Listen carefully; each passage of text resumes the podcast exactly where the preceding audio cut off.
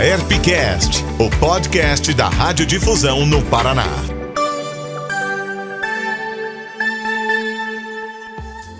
Olá, este é o sexto episódio do AERPcast eu, Amanda Yargas, convido você para um bate-papo sobre o rádio e a TV e tudo o que acontece nos bastidores e também no ar. Nesta semana tivemos o Dia da Mulher e hoje a gente traz duas pesquisadoras da Radiodifusão para contar para a gente um pouquinho da trajetória feminina na comunicação brasileira e como as mulheres fazem a diferença hoje no meio. Temos aqui a Ariane Carla Pereira, professora de comunicação, pesquisadora de telejornalismo, análise do discurso e estudos de gênero. Bem-vinda, Ariane. Obrigada, Amanda, é, pelo convite, por estar aqui com você, com os ouvintes, né, para falar não apenas sobre rádio e televisão, mas sobre essa participação da mulher, né, e que a gente possa refletir de que maneira que os veículos de comunicação eles estão favorecendo a equidade entre os gêneros. Muito legal. E também temos a professora e pesquisadora do meio rádio, Juliana Gobibete, que já esteve aqui com a gente na EP falando sobre o assunto das mulheres em outros momentos. Bem-vinda, Juliana. Obrigada, Amanda. Eu agradeço o convite. É um prazer conversar com você, conversar com a Ariane também. Né? Ainda mais sobre esse tema que me é também tão caro, que é a participação das mulheres né, no rádio e toda essa contribuição que elas dão historicamente para o meio e que precisa ser aí valorizada, reconhecida, né, para que a gente possa ter, como a Ariane disse, cada vez mais uma equidade e, e os direitos das mulheres respeitados né, na sociedade, nos ambientes de trabalho. Bom, vamos começar já no centro da questão. Ainda falta espaço para as mulheres na radiodifusão? A gente tem repórteres, apresentadoras à frente de uma série de programas, tanto de rádio quanto na TV, mas está conquistado já esse lugar feminino na comunicação? Eu acho que a gente tem dois cenários distintos. Em que sentido? No sentido de que as mulheres cresceram muito durante é, o final do século passado, né, sobretudo na, nas décadas de 80 e 90, a gente teve um crescimento vertiginoso das mulheres, tanto nos cursos de comunicação quanto nas redações. A gente chegou a ter momentos em que as mulheres eram maioria é, nos veículos de comunicação, sejam eles impressos ou, ou rádio ou televisão, né? Porém, é, as pesquisas têm mostrado, é, e pesquisas realizadas pela própria FENAGE, né, que é a Federação Nacional dos Jornalistas, que essa participação das mulheres ela vem caindo nessa segunda década do século 21, né? Então, eu acho que são duas coisas. As mulheres conquistaram sim espaço, mas alguns acontecimentos contemporâneos têm feito com que as mulheres, essa participação feminina, ela tenha sido reduzida ao longo dos anos sem me alongar muito, eu vou citar para vocês algumas das pesquisas né, que eu tenho desenvolvido relacionadas à participação dessas mulheres jornalistas né, nos telejornais e o que a gente vê, sobretudo aqui no Paraná, que é o estado onde eu estou, onde eu atuo, né, minha, a, a universidade em que eu sou professora fica no interior do Paraná, na cidade de Guarapuava, é a Universidade Estadual do Centro-Oeste, e, portanto, eu me debruço sobre o estado do Paraná nas minhas análises, aqui no Paraná, a principal emissora, né, a emissora que tem maior número de redações é, espalhadas pelo Estado, ela tem tido uma diminuição considerável é, no número de jornalistas. Na apresentação, isso não é tão visível, mas na reportagem, sim. E isso se dá a partir de 2017, 2018 e vem se intensificando nos últimos anos a gente não tem nenhuma hipótese confirmada ainda, né, de quais são as causas disso, mas a gente trabalha com um, um encaminhamento principal, que é conforme as mulheres foram crescendo nos últimos anos, cresceu também um, um, discurso, a circulação discursiva de que as mulheres estavam ganhando terreno, né? E, e, essa participação ela começou a ser mais notada, até que num determinado momento, então a gente começa a perceber uma espécie de reação, né? Meio como a lei da física que para toda ação tem uma reação, as mulheres atuaram e aí a gente tem uma atuação em sentido contrário de bloquear um pouco essa participação da mulher, né? E quando a gente diminui o número de mulheres jornalistas, Amanda, a gente também acaba tendo uma diminuição do número de mulheres entrevistadas coincidentemente. E aí a gente pode perceber uma espécie de silenciamento da voz feminina e da imagem da mulher. Vamos, Ariane, deixar esse assunto um pouquinho mais para frente, que eu quero ver, ouvir a Juliana falando dessa presença feminina dentro né, do rádio, se a gente ainda tem esse espaço, se a gente tem mesmo espaço, e aí depois a gente puxa esse assunto de quem é que está falando nesse rádio, nessa televisão. Juliana. Eu concordo com a Ariane que as mulheres ganharam muito espaço, principalmente a partir das universidades, né, dos, dos cursos de comunicação, conforme os cursos se espalham pelo país, as mulheres conseguem acessar as redações a partir dessa formação, né, que era mais difícil antes sem essa formação para as mulheres terem esse espaço nas redações. As redações, se você olhar depoimentos das mulheres que estavam ali nos anos 60, nos anos 70, né, até o início dos anos 80, você vê que existia muito preconceito. Tem uma da a, a, primeira tese que a gente tem sobre rádio no Brasil, que é de uma professora da USP que faleceu, a professora Gisela Urtrivano. Ela tem entrevistando professores de rádio. A tese dela é do início dos anos 90 e numa das entrevistas o professor fala claramente que as mulheres estavam ali na faculdade, na verdade, para arrumar marido, para se casar e não buscando formação. E a gente está falando ali, fim dos anos 80, início dos anos 90, não é tão distante, né?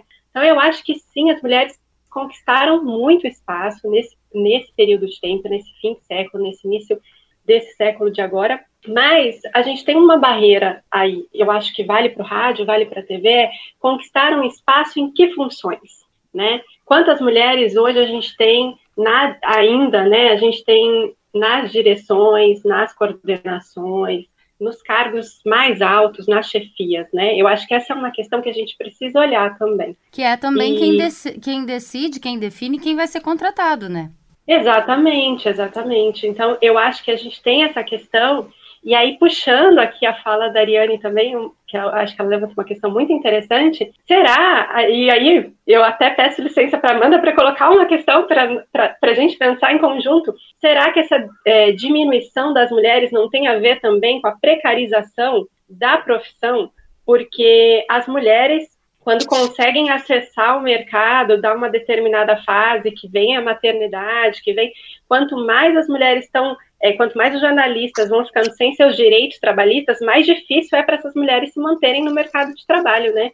Sem registro, sem férias remuneradas, sem é, esse tipo de condição mínima que, que a gente vê que vem sendo precarizada para o jornalista que está atuando no mercado de trabalho. Então, será que não existe também um pouco dessa relação? Eu acho que é uma questão que a gente pode levantar aí como hipótese para pensar, né? O quanto a precarização vai afetar de forma diferente as mulheres que atuam na radiodifusão. Eu acho que aqui a gente pode então fazer uma relação entre a, os dois temas que vocês trouxeram, né? Tanto a questão das mulheres em espaço de liderança e também por isso uma quantidade menor, né, de entrevista, entrevistadas, né, que representam as instituições públicas e privadas, mas também falta ouvir o que elas têm a dizer como cidadãs e profissionais de referência, não é isso, Ariane? Eu acho que sim, Amanda, é um, um pouco nessa linha, né? Primeiro, quando as mulheres conquistam alguns espaços, né, espaços que são públicos, elas passam a ser fontes obrigatórias, né? Então, quando a Carmen Lúcia, por exemplo, esteve à frente do STF, não tinha como não entrevistar a Carmen Lúcia, porque ela era presidente do STF, né? Então, era uma mulher que estava ali por uma condição que ela conquistou. Agora, se a gente for pensar, né, eu estou produzindo uma pauta, ah, eu preciso de um médico. Quando a gente fala a palavra médico, ela já vem no masculino, e a imagem que a gente faz é de um profissional homem,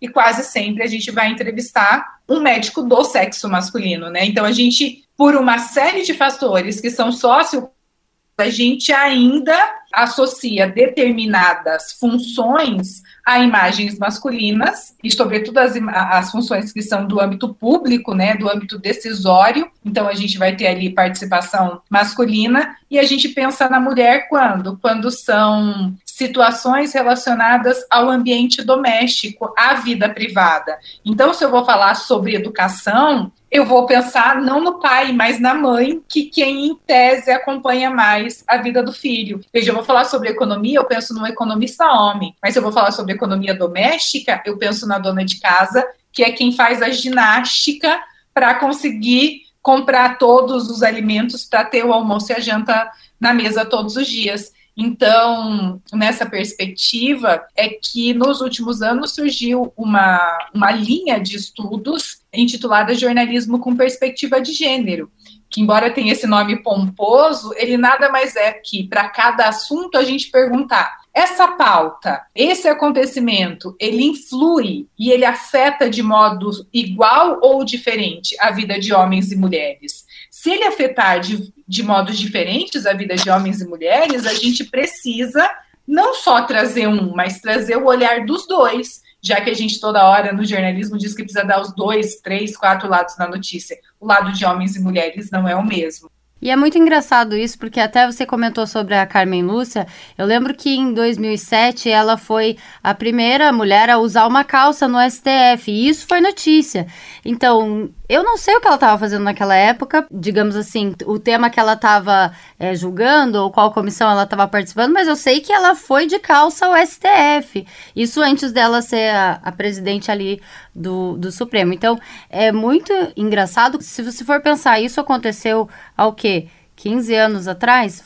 É, era notícia que a mulher estava indo trabalhar de calça. Então, qual que é esse parâmetro, né? Isso é tão relevante assim para a gente colocar. Isso não é recorte de gênero, né? Isso é, é, mais uma, uma afirmação de uma desigualdade, né? É justamente isso. Todas as vezes em que a gente pensa da, na mulher do ponto de vista masculino, a gente está reafirmando padrões identitários que são ligados ao machismo, né?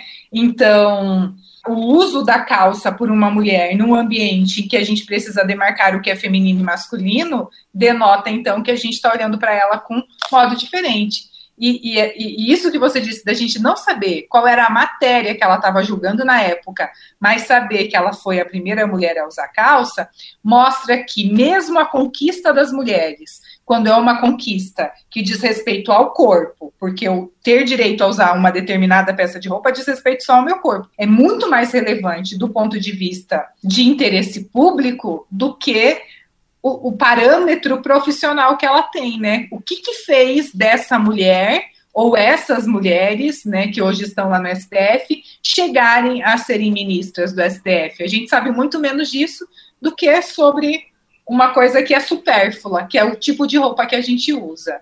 E esses espaços de poder, né, eles, eles foram pensados por homens, para homens, e não tinha-se a ideia de que as mulheres acessariam esses espaços, né? Isso foi uma conquista, isso não foi dado. Então, esses espaços nem estão preparados, muitas vezes, para receber essas mulheres, né? Você vê nesses prédios mais antigos, por exemplo, a discussão de não ter um banheiro feminino, de não ter um lugar para amamentar, sendo que as mulheres têm aí muitas vezes a possibilidade de levar os filhos pequenos, ou, ou não tem uma, um, uma ideia, é, uma possibilidade. Não tinha, até, até pouco tempo não se tinha licença maternidade para as deputadas. Então, se a gente pensar que tudo é muito recente, que são conquistas recentes, também nesses espaços de poder, né, que estão ali fazendo as leis, que estão é, julgando, que estão encaminhando aquilo que vai ser, como a sociedade vai seguir, a gente entende um pouco como é que está refletido nesses outros espaços. E aí eu acho que a gente tem que colocar um outro uma outra questão para pensar é que as mulheres são diversas, né? Ainda quando a gente fala que as mulheres chegaram, as mulheres conquistaram, quais mulheres que chegaram e conquistaram? Quem são as mulheres que hoje conseguem falar como entrevistadas no jornal? Né? Quem são as mulheres entrevistadas, por exemplo, é, como médicas? Então, a gente tem que ter esse, esse olhar, que esse recorte de gênero, essa perspectiva de gênero, ela tem que vir acompanhada de outras perspectivas, ela tem que vir acompanhada de um olhar para a classe, de um olhar para a raça, de um olhar para a etnia, de um olhar mais amplo, de um olhar para as deficiências, né? É, de um olhar mais amplo, para a gente sempre entender que a conquista das mulheres, ela vai avançando, sim, a gente pode pensar em conquista das mulheres, mas sempre considerando que ainda há mulheres avançando e há mulheres que estão ficando um pouco mais para trás, né? para que a gente possa avançar, avançar, sim, mas ir puxando umas às outras sem deixar ninguém para trás. Eu acho que esse é um, um, olhar que a gente tem que sempre ter o cuidado de ter, né? E Juliana, você também pesquisou como o jornalismo pode ser né, essa ferramenta de conhecimento, de trazer para as mulheres uma perspectiva dos seus próprios direitos. Nesse sentido, o rádio pode ser esse veículo de cidadania também, né? Exatamente. E na minha pesquisa, uma coisa que ficou muito evidente é a questão da formação do jornalista para pensar essa perspectiva de gênero nas pautas. Então, é, o programa que eu pesquisei, ele era é um programa da Rádio Câmara de Brasília, um programa que na época era relativamente recente, ele foi criado, foi pensado em 2016, é, foi iniciado ali em 2017, ele me chama atenção na época da pesquisa exatamente porque a gente tinha ali uma Câmara muito conservadora, né? E o programa se anunciando como um programa com perspectiva de gênero, eu pensei, o que vai sair ali nesse programa? O que, que vai ser discutido ali dentro dessa pauta? E com que perspectiva de gênero, né? E, na verdade, quando eu comecei a escutar e acompanhar, eu vi que havia um esforço muito grande das profissionais exatamente em informar no sentido de levar para as mulheres o conhecimento sobre aquilo que estava sendo discutido na Câmara sobre seus direitos sobre tudo aquilo que influenciava a vida delas diretamente, mais, mas também, de certa forma, indiretamente, né? Então, elas é, é, trabalharam muito isso nas questões mais amplas, é, sociais, que a gente vê que são questões de gênero, até as mais específicas ali da legislação. E nesse sentido, quando eu entrevistei as profissionais e outros profissionais, tem muitos homens que colaboram com esse programa também, né, os jornalistas homens, eu vi que tem essa questão da formação para pensar, para olhar para o gênero, porque muitos jornalistas já com anos de carreira falaram, olha, foi mais recente que eu comecei a olhar esse por esse viés, foi mais recentemente que eu entendi que eu comecei a ter essa perspectiva, que eu comecei a trazer essa perspectiva para as minhas pautas, que isso me foi colocado, me foi colocado muitas vezes muitos deles me foi colocado pelas minhas filhas adolescentes. É, então, eu acho que esse, esse também é um movimento muito interessante, né? De como a gente vai vendo que existe uma mudança social acontecendo e que está impactando mesmo quem antes estava fora desse olhar para o gênero. E que a gente tem que levar isso já, enquanto professoras, para a formação dos estudantes, para que eles cheguem né, melhor preparados para essas discussões quando eles entram é, nos veículos. É, a gente tem um relatório disponibilizado aí pela Associação Brasileira de Jornalismo Investigativo, a ABRAGE, sobre os ataques sofridos por mulheres durante o exercício da profissão. Entre estes ataques que foram registrados, né, porque a gente também tem aí uma, a gente pode discutir também quantos deles são que chegam até algum registro, né, mas foram de, dos registrados foram 79% que quem promovia esse ataque usou discursos que tentavam difamar ou humilhar as vítimas, né? Com esse recorte de gênero. A gente fala muito sobre as mulheres que cobrem os esportes, mas em cerca de 60% dos casos, a jornalista estava cobrindo temas políticos. É claro que existe hoje um desrespeito generalizado com o jornalismo no meio político, e essa é uma outra conversa que a gente também não teria como, como discorrer hoje, né?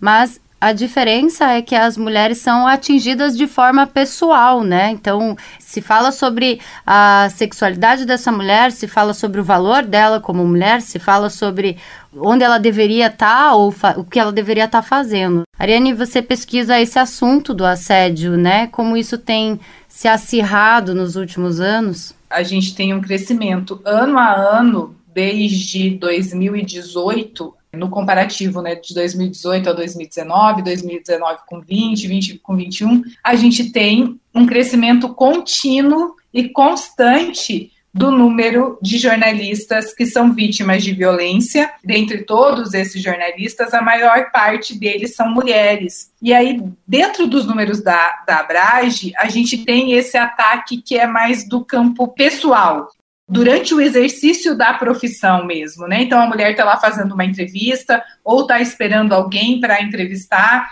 ela está no exercício profissional dela e ela é atacada ali ou pelo entrevistado ou por pessoas que estão nos arredores, né? Ataques que são físicos em alguns momentos, né, são agressões físicas, em outros são difamações, mas se a gente for ampliar esse número, né, de violências com o que as mulheres sofrem nas redes sociais, as mulheres jornalistas ao publicarem os seus trabalhos nas redes sociais, sejam pessoais ou trabalhos dessas mulheres publicados nas redes dos veículos de comunicação, esse número sobe alucinadamente mais, porque no ataque interpessoal, né, quando a mulher está na rua fazendo essas reportagens, a gente sabe quem é o agressor. Mas na internet, com a questão de a gente ter perfil falso, não conseguir chegar até essas pessoas, é um campo de, de impunidade. Então as pessoas se veem muito mais encorajadas, digamos assim, a fazer esse tipo de ataque, esse tipo de agressão, né? E essa agressão quase sempre não diz respeito a, a tentar desmentir, por exemplo, o que a mulher está dizendo com outros dados, refutar os dados e a apuração apresentada nessas reportagens. Né? A agressão diz respeito à vida privada dessas mulheres, então elas são chamadas por expressões de baixo calão. As ofensas elas visam denegrir a imagem dessas mulheres e essas agressões elas se dão transvestidas por conta dessa pseudo-impunidade, na medida em que as pessoas não são identificadas. E aí eu acho que talvez seja possível a gente fazer uma relação lá com a primeira pergunta, se as mulheres estão aumentando, né? Se o número de mulheres repórteres e apresentadoras é maior ou menor.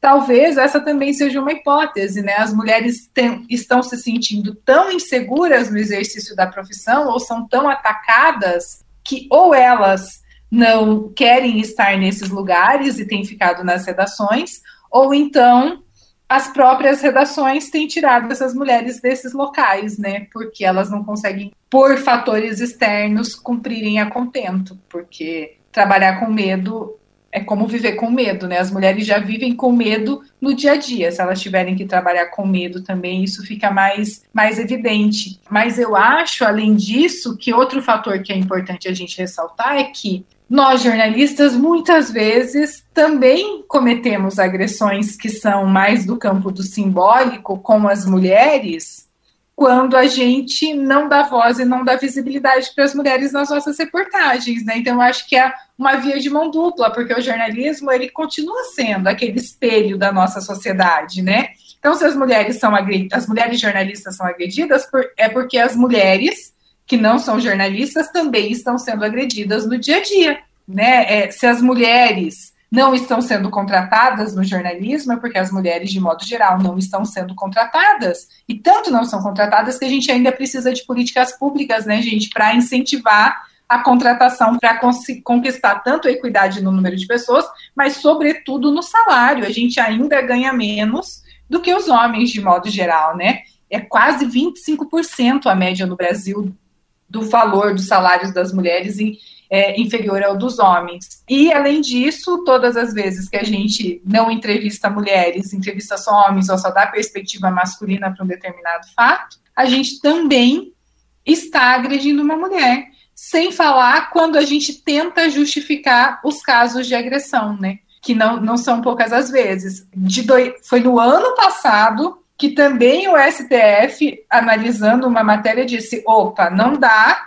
para nesse momento do século XXI, a gente tentar é, justificar um feminicídio ou uma tentativa de feminicídio com a tese da passionalidade, do amor. É um crime de ódio, não é um, não é um crime de amor. E quando a gente fazia isso, seguindo a polícia ou não, nós jornalistas, a gente também estava cometendo uma violência simbólica com essa mulher, né? E reafirmando os ideais que são os ideais do machismo se eu posso complementar, eu acho que exatamente cabe a, ao jornalismo e a esses espaços de produção que hoje ultrapassam os meios de comunicação é, tradicionais, né, nesse sentido, por exemplo, a gente fala em rádio, mas a gente tem que ampliar a ideia de rádio para mídia sonora, a gente tem um universo de podcasts. Aí, essa, essa fala da Ariane me lembrou muito a questão daquele podcast que ficou bastante conhecido, né, o Praia dos Ossos, que contou muito bem exatamente essa história, né? E, e botou essa discussão em pauta sobre a, a questão, né, um feminicídio que entendido como um crime que foi entendido como um crime passional e como isso gerou protestos e mudou muita coisa, né, com relação a, aos direitos das mulheres eu acho que a produção jornalística e a produção de entretenimento e a produção, é, é, eles são o tempo inteiro formativos. O jornalismo não só informa, o entretenimento não só entretém, a gente está o tempo inteiro em qualquer desses espaços formando, formando ideias, né, formando padrões de comportamento, estimulando tudo isso. Então, é, quando a gente tem produções que colocam essas questões para serem discutidas, principalmente com qualidade, né, a gente tem sim avanços, ainda que a gente não alcance uma mudança geral da sociedade de uma vez, não é um botãozinho que a gente liga e fala, nossa, pronto, resolveu, olha, agora todo mundo sabe que é assim ou que deveria ser assim. Não, as conquistas elas vão sendo muito pequenas, né? Mas se a gente vê esse avanço, é, eu acho que é preciso, né, lutar para ter esse avanço, porque também não adianta a gente é, dar as coisas como fatalidades, né? Quer dizer, não, não, não se resolve, não vai mudar, é assim, é cultural. Não, não é. Não é, isso é possível de ser mudado. E aí, nesse sentido, sim, eu vejo muito que o jornalismo tem esse papel. Tem esse papel de dizer para as mulheres quais são os direitos delas, tem o papel de é, dizer para os homens, sim, repensarem comportamentos e para as mulheres repensarem também seus comportamentos, porque a gente reproduz comportamentos machistas, né? Que a gente é ensinada a isso desde muito cedo, né? A sociedade cobra muito das mulheres e eu acho que a Ariane falou, né? Quer dizer, os ataques são pessoais, são ataques à moral. Se você vê os homens que são figuras públicas, mesmo quando fazem atos que teriam, poderiam ter sua moral questionada, na verdade eles são ovacionados por outros homens, por outros grupos de homens. E, e as mulheres não. Né? Elas são ofendidas de todas as formas, muitas vezes é, colocadas mesmo é, de lado por, por cometer qualquer coisa ou por fazer qualquer ato que a sociedade julgue como imoral, né? E isso vem muito na história dos meios. No, no rádio isso era, foi muito presente, porque no início o rádio não era entendido como um lugar para moças de família trabalharem. É, mulheres que trabalharam no rádio muitas vezes depois acabavam se casando com outros profissionais artistas, ou que trabalhavam nesse meio e paravam de trabalhar, porque aí elas, enfim, se casaram, assumiram a família, né? Tem um livro que fala muito das mulheres no rádio em São Paulo e no Rio de Janeiro, naquela época de ouro, entendida como época de ouro do rádio, que é o, o livro da Teresa Tesser, e ela conta exatamente isso a partir da entrevista que as mulheres davam para aquelas revistas do rádio, principalmente, né? É, do que acontecia com a carreira dessas mulheres porque a partir do momento que elas se casaram, viraram então mulheres de família, elas paravam de trabalhar em sua maioria. E Juliana, então, você tem um projeto em andamento justamente para dar luz a esse papel feminino na história do rádio, né? Como que as mulheres que ficavam conhecidas, né, ficavam famosas, digamos assim, eram sempre aquelas que trabalhavam no entretenimento e não na cobertura jornalística, né? Apesar de, já, de ter aí um papel, ter várias mulheres jornalistas na nossa história que a gente não ouve falar ou que ficaram apagadas, assim. Essa também é uma forma, né, de deslegitimar a mulher num espaço mais sério. Exatamente. É, é, um apagamento que a mulher tem é, na história da, da comunicação, dos meios de comunicação, né? É, você aprende a história da comunicação, você sabe vários homens que foram apresentadores famosos, que foram, tiveram programas que contribuíram para a história do rádio, para a história da televisão, para os jornais, você elenca vários homens. Mulheres, você tem que parar para pensar, né? Essas mulheres, elas estão ali muito escondidas nos livros e muitas vezes simplesmente apagadas, né? A gente sabe muito pouco da história dessas mulheres. E nesse sentido, é, eu tenho, junto com a professora Valciso Culoto, né, da UFSC, esse projeto, que é uma pesquisa coletiva com é, pesquisadores de rádio do Brasil todo, para recuperar um pouco dessa história das mulheres que fizeram parte da história do rádio, que contribuíram e contribuem ainda hoje, né, para o desenvolvimento, para a inovação do meio nas diferentes áreas, focando nesse espaço que está mais apagado hoje em dia, que é exatamente, né, porque quando a gente pensa em mulheres e rádio, a gente lembra de quem? Das rainhas do rádio, né, Dessa, essa é a figura que vem. É, então a gente é, precisa ampliar isso, né? Faz parte, eu acho, até para que a gente possa ter realmente um, uma história mais próxima e, de como ela foi, né? E, e valorizar essa contribuição que foi tão importante.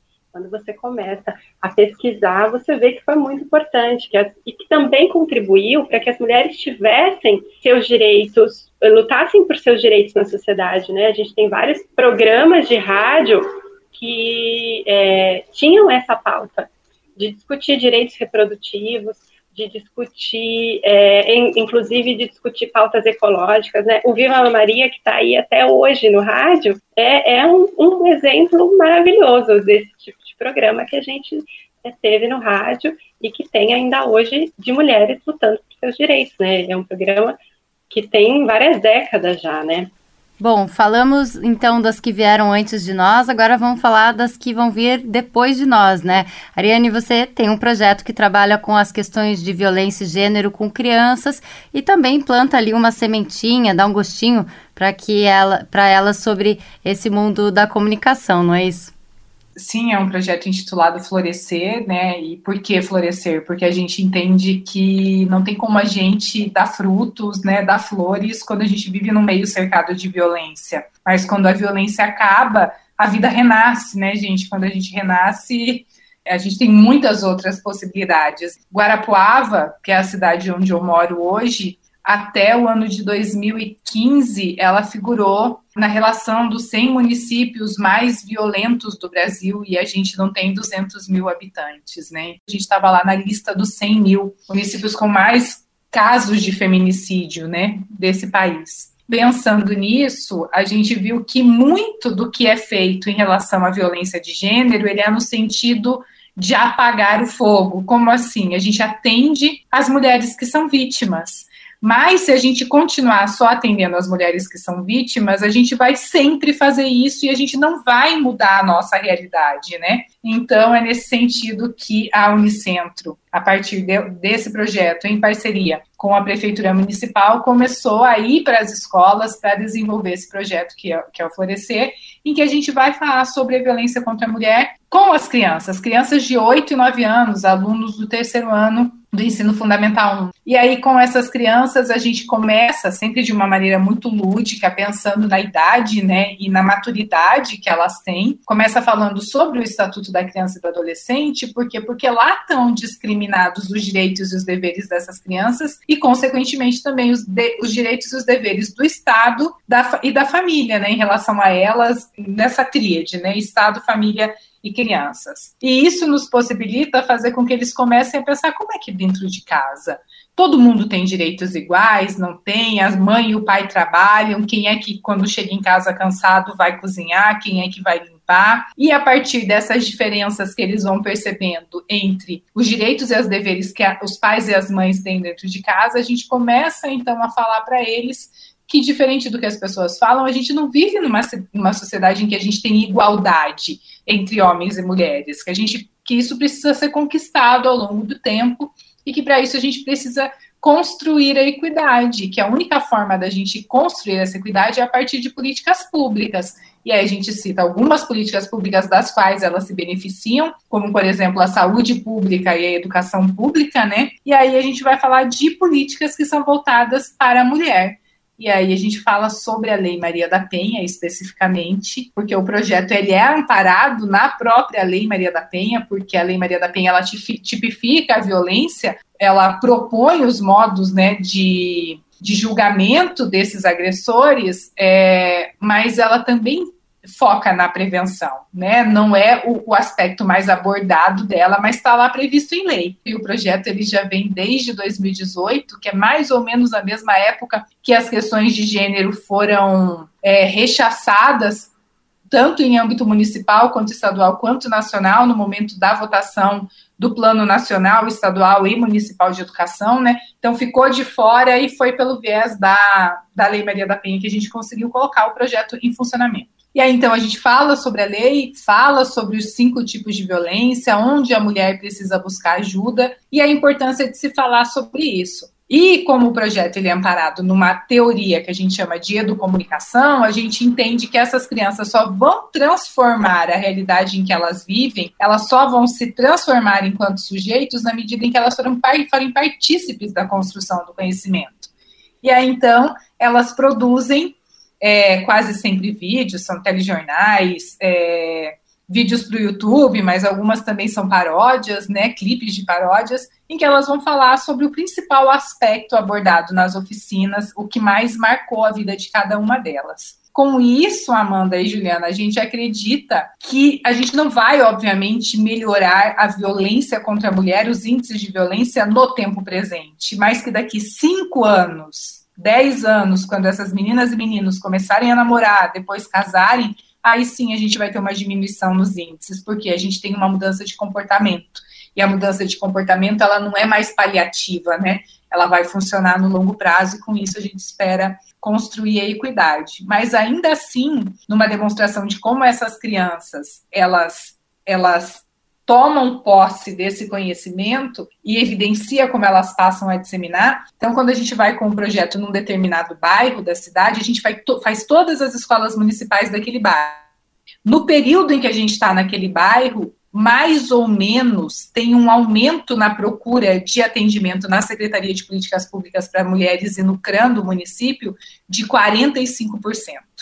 Então, ou seja, a criança ela não fica com o conhecimento, ela leva para a mãe, ela leva para a tia, para a vizinha, ela vai duplicando e isso faz com que essas mulheres também busquem ajuda e elas fazem, fazem dão possibilidades então para que as mães ou conhecidas rompam o ciclo da violência, porque as crianças são tão afetadas quanto as mulheres, né? E, e, e isso então, para mim é o mais bonito, né? Pesquisar é maravilhoso porque me dá subsídios é, e trabalhar com jornalismo com os meus alunos em sala de aula também, mas é quando a gente vai para a comunidade, essas crianças mostram a capacidade de, de resposta que elas têm aos problemas sociais, faz com que a gente efetivamente é, perceba que é possível transformar o social, né? Transformar a nossa realidade eu tenho confiança de que antes de que eu morra ainda, eu vou ver uma sociedade melhor, uma sociedade com mais equidade e que a gente não vai chorar a vida de nenhuma mulher, né? Só para eu encerrar aqui, eu estou me estendendo. É, no dia, né, em que a gente faz esse esse podcast aqui, uma funcionária da Unicentro, que é a universidade onde eu trabalho, ela sofreu uma tentativa de feminicídio dentro do campus da universidade pelo marido, que também era funcionário de um ambiente de formação do conhecimento, né? E eu só trago esse exemplo para que as pessoas percebam que a violência contra a mulher, ela não tem idade, ela não tem classe social, ela não tem raça, ela não tem escolaridade, né? Então, são pessoas que têm acesso ao conhecimento e que ainda assim esse tipo de violência acontece. E aconteceu por quê? Porque o homem não aceitou a separação e não aceitando, ele achou que ele tinha o direito de matar essa mulher. É um caso extremo, né, mas que ele ainda é muito recorrente. Vale lembrar que o Brasil é o país, é o quinto país do mundo com o maior número de feminicídios, né, que é a morte de mulheres pelo simples fato de serem mulheres. É um crime de ódio contra nós, né? Eu queria adicionar a Ariane traz esse caso que é muito triste e, mas ao mesmo tempo muito comum, né? É, de homens que acreditam que têm a posse de suas companheiras, né, e não aceitam a separação. E, e como ela falou, é, é, é a ponta do extremo, mas essa violência ela, ela existe em várias, em várias instâncias na vida da mulher, né? E a gente muitas vezes é educada a entender, a aceitar comportamentos que seriam, na verdade, agressivos e violentos, como prova de amor ou como falta de maturidade, ou mesmo como culpa de um comportamento seu, da própria mulher, né?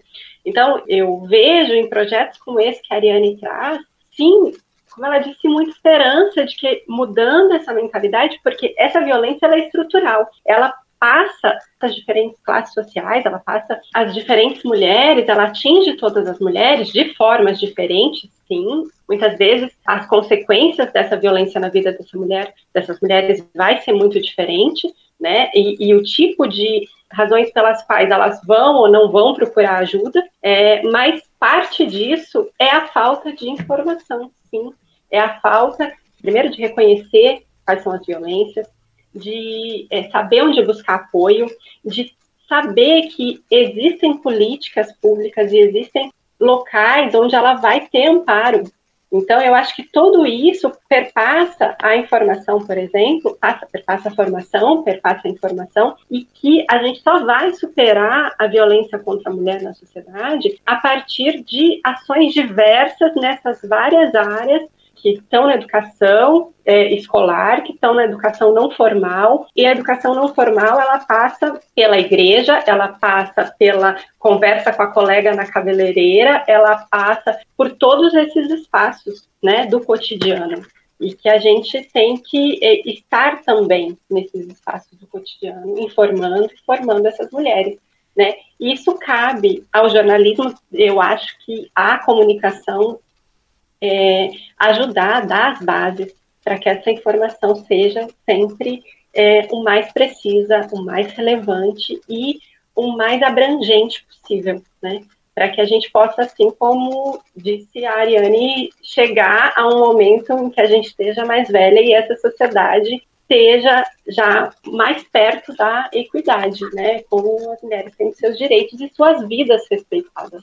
Ariane, Juliana, a gente podia ficar horas, até dias, né, conversando sobre esse assunto, até porque vocês, como pesquisadoras, têm um profundo conhecimento, podem trazer muitas coisas para essa discussão, mas aqui a gente tem o nosso tempo restrito, até esticamos um pouquinho aí.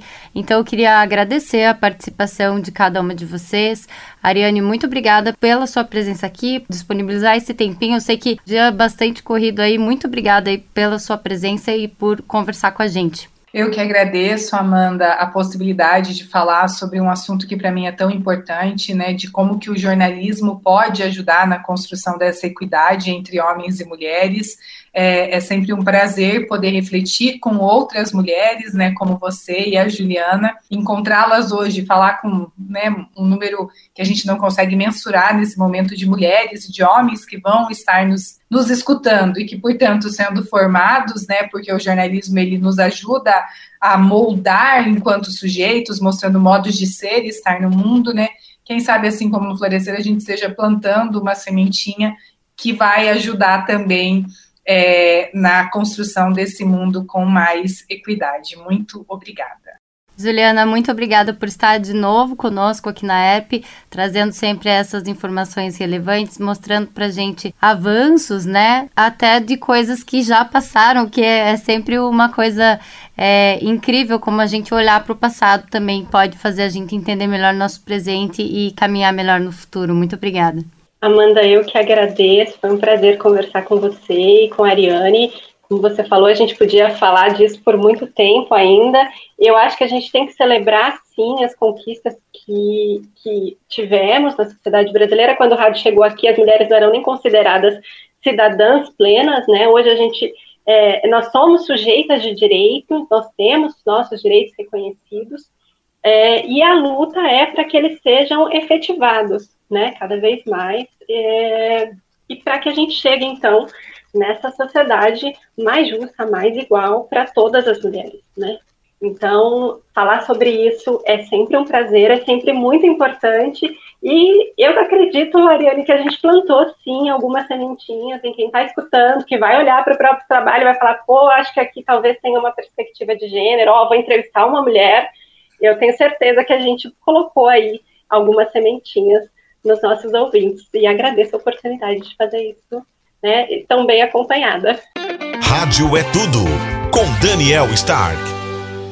E como sempre, para a gente finalizar o nosso podcast com as notícias da Radiodifusão, Daniel Stark, jornalista especializado em rádio, chega por aqui com as novidades do setor. Bem-vindo, Daniel. Olá, tudo bem, Amanda? Olá, ouvintes. Vamos lá falar de rádio. E o nosso primeiro assunto de hoje é o faturamento histórico do rádio no Reino Unido. Então, esse número é muito expressivo, né? Foi um recorde de faturamento do rádio do Reino Unido em 2021. E para se ter uma ideia de, desse volume, né, foram 718 milhões de libras e o resultado assim mais expressivo histórico anterior foi em 2018, antes da pandemia. Então, logo depois da pandemia, o rádio ele melhora essa, esse número histórico né, de faturamento, e isso, na verdade, está casado com o tamanho do rádio no Reino Unido, que ele atinge 89% da população local semanalmente. Isso tem muito a ver com que os projetos são colocados no ar, então eles são muito relevantes, e também como o rádio ele conseguiu se reinventar em relação a todas as novidades digitais. Para você ter uma ideia, a maior parcela da audiência de rádio hoje no Reino Unido é digital. Quando a gente fala digital, é ondas terrestres, frequência de rádio digital e streaming. Então ele conseguiu fazer de uma certa maneira uma, certa, uma transição para essas novidades né, tecnológicas. Continua muito forte no FM, isso é inegável, os números estão aí para mostrar, e isso chamou a atenção do mercado publicitário para bater esse recorde. Então, o Reino Unido é um grande exemplo para a indústria de rádio internacional de como o rádio pode ir muito bem e pode se recuperar muito rapidamente também no pós-pandemia. Mas não é só no Reino Unido que a gente tem bons resultados, né? Esse faturamento alto também foi registrado nos Estados Unidos, não é isso? Sim, principalmente na iHeart, né? A iHeart Media é o maior grupo de rádios dos Estados Unidos com mais de 800 emissoras.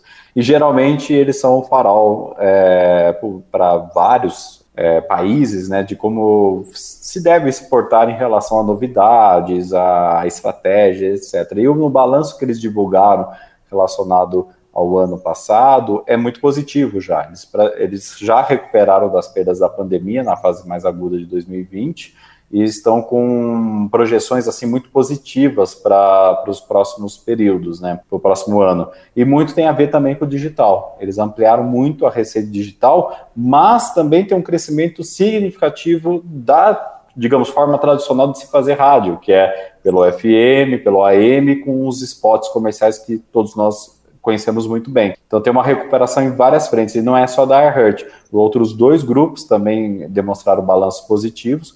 O segundo maior, um pouco mais tímido, mas porque ele vem de uma reformulação completa no ano passado, mudou até de nome. Ele mudou completamente a estratégia dele, isso é muito interessante de acompanhar também, mas tem um resultado também já positivo para esse ano. Ano passado ele se reposicionou, mas também saiu assim sem perder nada, digamos assim. Então isso é muito legal. São grandes mercados, como o Reino Unido também que a gente comentou, é, serve de farol para a gente ver como que está se movimentando lá fora, justamente para a gente ver que o meio rádio ele está longe de ser um problema, ele na verdade é uma solução e isso pode impactar também aqui assim que gente tiver sentir uma retomada mais forte na, no, na questão econômica, com certeza vamos ver vários resultados positivos de quem estiver trabalhando direitinho aqui no Brasil. E por último, o conflito no leste europeu continua movimentando a radiodifusão, mostrando a força do meio. Conta os detalhes para gente, Daniel. Pois é, a gente está acompanhando toda essa movimentação do nosso setor em relação à, à guerra na Ucrânia, né? E são várias as iniciativas, a gente até comentou no AirPcast da semana passada sobre é, algumas iniciativas de auxiliar a população local, é, por parte das rádios ucranianas e também por parte de outras rádios internacionais, o fechamento de rádios também na Rússia. Mas nesse caso, a gente traz alguns exemplos de solidariedade. Né? Aqui no Brasil tivemos a Antena 1, né, a rede Antena 1, através da emissora de São Paulo, que alterou as cores do seu logotipo e apoiou manifestação por, é, por, que pedia paz. Na Holanda, 10 rádios se reuniram para fazer arrecadação de de dinheiro mesmo para enviar para as pessoas na Ucrânia. É uma ação que chamam de Rádio 555 e já foi feita outras duas vezes também em grandes crises internacionais, como por exemplo tsunami na Ásia, ou também o, os acontecimentos lá no, no Haiti, né, do terremoto do Haiti. Então essa campanha retornou, foi feita agora nessa última segunda-feira e envolveu 10 grandes rádios da Holanda. E nos Estados Unidos nós tivemos a Ucrânia FM, que na verdade foi uma rádio de formato pop no, de uma cidade dos Estados Unidos que tem bastante, uma comunidade ucraniana muito grande, e ela alterou o nome no final de semana justamente para também fazer campanhas de arrecadar é, mantimentos, arrecadar doações para ajudar os ucranianos nessa crise humanitária. Então são assim rádios movimentando de várias maneiras, né? A gente fala desde a cobertura do fato, o fato jornalístico em si, como também rádios de locais diferentes, como é o caso da Antena 1 aqui eh, longe, né? Locais distantes da Ucrânia, o caso da Antena 1 ou essa rádio norte-americana que de alguma forma está se movimentando em relação ao conflito para tentar ajudar de alguma maneira. Esse então, Daniel Stark, especialista que nos acompanha aqui toda semana. Obrigado pela sua presença. Até a próxima, Daniel. Até a próxima. E também obrigada a você por nos acompanhar até aqui. Toda semana a gente traz um episódio novo com assuntos relacionados à radiodifusão. E você, profissional do meio ou entusiasta do rádio da TV, pode mandar a sua sugestão para a gente trazer informação, novidades e muito mais. Até logo! Você ouviu a Herpcast, uma produção da Herp, Associação das Emissoras de Radiodifusão do Paraná.